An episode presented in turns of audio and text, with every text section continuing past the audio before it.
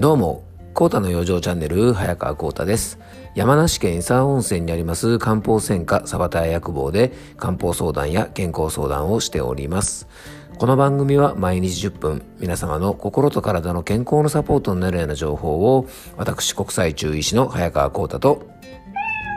はい、アシスタントの猫林さんとで、えっ、ー、と、今日もお届けしております。えー、猫林さん、今日もよろしくお願いします。はい、よろしくお願いいたします。えっ、ー、と、今日はですね、2月の12日金曜日ということで、昨日はね、2月11日、まあ、あの、健康記念日ということでね、祝日でした。あの、お休みの方もね、多かったんじゃないかなと思いますが、あの、皆さんお休みはね、どんな風に過ごされたでしょうか？えー、まだまだね、あの、緊急事態宣言が出されている地域も多くてですね、えー、そうでない地域の方もですね、なかなかあのね、遠くに遊びに行ったりとか、出かけたりということがね、あの、まだまだしにくい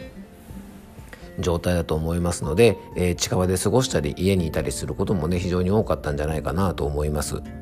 えー、実はですねこの新型コロナウイルスの影響でやっぱ家にいる時間が多くなったということでですねまあおうちタイムですねいわゆる家での生活をですね充実させようということで結構ですね、えー、このコロナが蔓延してからですね自宅の掃除をしたりとかですね片付けをしたりとかいわゆるあの断捨離をする方がね非常にあの増えたそうですね。で去年かな、えっと、やっぱりねゴールデンウィークだったか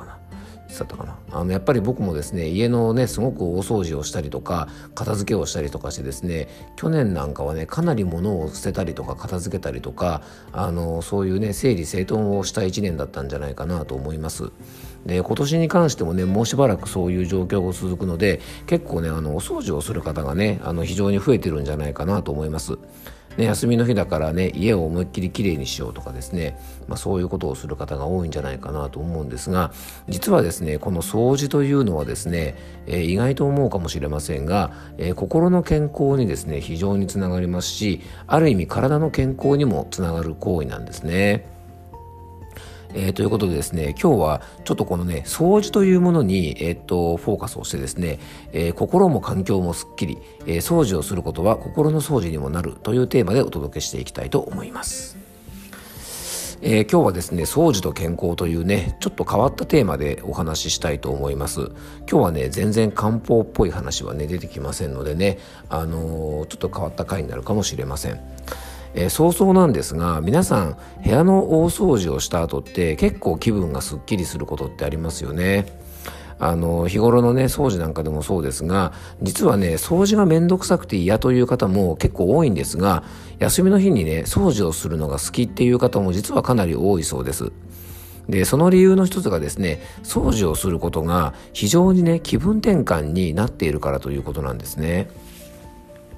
えー、気分転換というとですね僕もこの番組の中でやっぱりいろんな養生をお伝えしていますが、えー、読書をしたりとか映画や動画を見たりとかゲームをしたりとか運動したりとかいろんな気分転換の方法ってありますよね。で、えー、悩み事とかですね考え事がある時はそういう気分転換をしてですね頭のモヤモヤをちょっと忘れるねあの時間を作ったりとか何かにねこうガッと集中することで頭をすっきりさせるということができますよね。で掃除というのはですね実はその一つになる行動で部屋の掃除とかあとね庭の掃除草むしりなんかするっていうことはですね結構大きな気分転換になるんですね。でよくね耳にする言葉かもしれませんが部屋は自分を映す鏡という言葉がありますよね。ドキッとしてる方もいるかもしれません、えー、テレビなんかでもねたまに登場しますがいわゆるねゴミ屋敷となっているようなね部屋って結構ありますよね。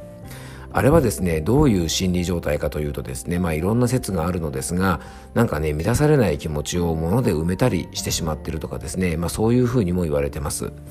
また当然ね、あのー、もうゴミ屋敷みたいになってるわけですから、自己管理ができない、まあ、だらしない部分があるというのとね、現れだと思います。で、部屋をですね、清潔にしておくということは、実はそういう人はですね、習慣を変えて人間性を変えることにも、えー、つながるんじゃないかなというふうにも言われています。で掃除がですね、えーと、心の健康につながる理由としたらですね、えー、今のような理由も確かに一つそうなんですが、えー、掃除と、えー、職場とかですね部屋の掃除を集中して行ってきれいになった時のね部屋ねこう達成感というものはですねかなりのものがありますよね。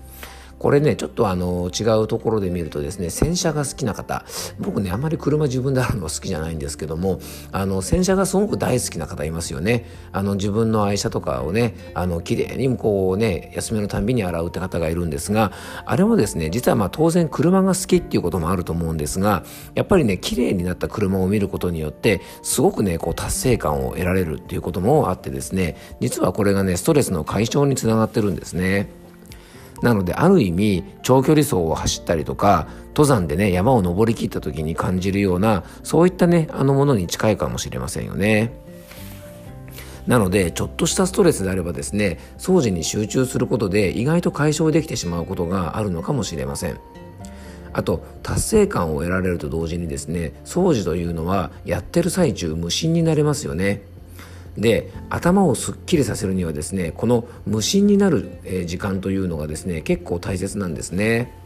で掃除をしている時ねこう目の前のね汚れを取ることきれいにすることに皆さんこうガッと集中しますよね。なのであっという間に時間が経っちゃったなんてこともあるかもしれませんがそのようにですね集中している時というのは何か悩み事があってもですね掃除に集中しているので一時忘れることもできますしあとですね、えっと、運動したりジョギングしてる時なんかもそうなんですがねなんかにこう集中してる時ってねこう意外とね頭の中でいろんなこと考えたりするので結構いいアイデアが生まれてきたりもするのでね、えー、そんな副産物もあるかもしれません。まあ、こういうね心の健康につながると同時に実はね掃除というのは体の健康にもちょっと関係があるんですね。で今ですね多くの方がスポーツジムなんかにねわざわざ通って、えー、運動したりとか意識的にやっぱりこう体を動かして運動しなくちゃと思っている方が非常に多いですよね。これね非常に大事な健康法なんですが実はですね掃除というのは自宅にいながらね実はフィットネスの役割もしてくれる部分があるんですね。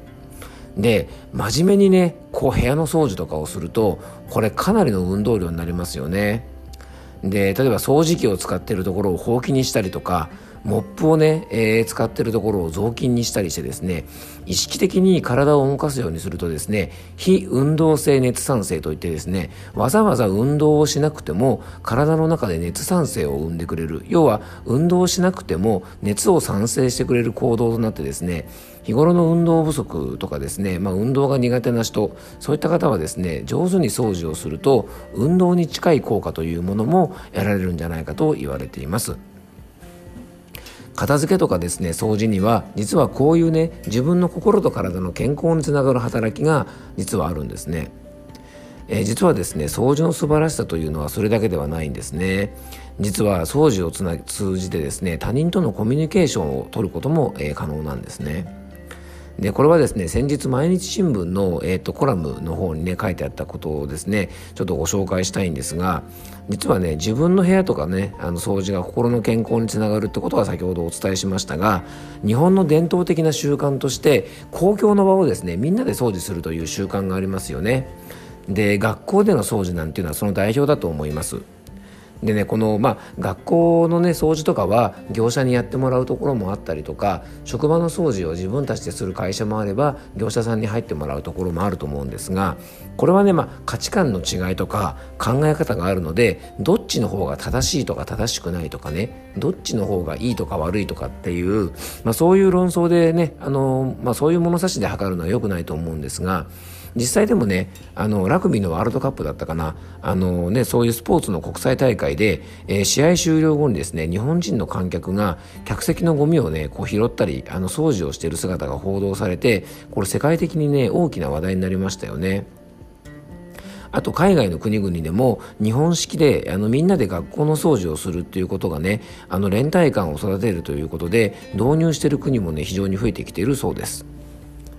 またですねその毎日新聞のコラムでは、えー、朝日信用金庫というですね東京の、えーと、信用金庫の支店長さんが紹介されていてですね、えー、通勤ラッシュを避けるために朝ちょっと早く出勤してね、えー、地域のゴミ拾いをしたところ若手社員も参加するようになったり街の人から声をかけられたりとかですね、まあ、地域での笑顔のやり取りがそこから生まれましたなんていう話もあって、まあ、きっとこういう活動はね業績のアップにもつながると思います。で僕もですね実は昔、えー、同業のねすごく尊敬してる先輩にですね、まあ、お客さんがお店に来てほしいと思ったらもう暇な時間とにかくほうきを持って店の外に立って掃除をしながら街にね歩く人全てに声をかけて笑顔で挨拶しなさいと。そうすれば自然とお客さんが増えてくるなんていう話を言われてですね、まあ、実際に昔ねなかなかお客さん来てくれないなと思ってる時期にですねあのそのことをね実践してみたらですね確かにあの吐く息ながらですねほうきを持って掃除したりしてるとですね街行く人からなんか健康のことを急に聞かれたりとか薬のことを急に聞かれたりしてですね結構実際のお客さんに来ていただくことが増えたんですね。なので、えー、今日はねちょっと掃除のお話をしましたが掃除を行うということはですね、まあ、心の健康とか体の健康はもちろんですが、えー、やっぱ仕事にもねこうつながるような部分もありますので、まあ、あの仕事に関してはねあの活用できる方できない方環境によっていろいろあるかもしれませんが、えー、掃除をするということはですね、えただ部屋がきれいになるとかね清潔にするだけではなくていろいろですね僕たちの生活にプラスの面がありますので、えー、ぜひですねあのねお時間がある方はそんなことでね頭すっきりということもされてみてはいかがなかというふうに思っております。はい、えー、最後にご案内です。連日お伝えしておりますが、えーと、2月の24日の水曜日ですね、えー、僕が主催します、えーと、漢方的養生セミナーオンラインで行うですね、えーと、養生セミナーの方を行います。2月はですねいよいよ迫ってきました、えー、アレルギーとね花粉症対策の養生法ということで漢方の知恵を使ったですね、えー、花粉症対策やアレルギーの対策について、えー、いろいろとお話をしたいと思いますのでアレルギー症状の方はもちろんですが、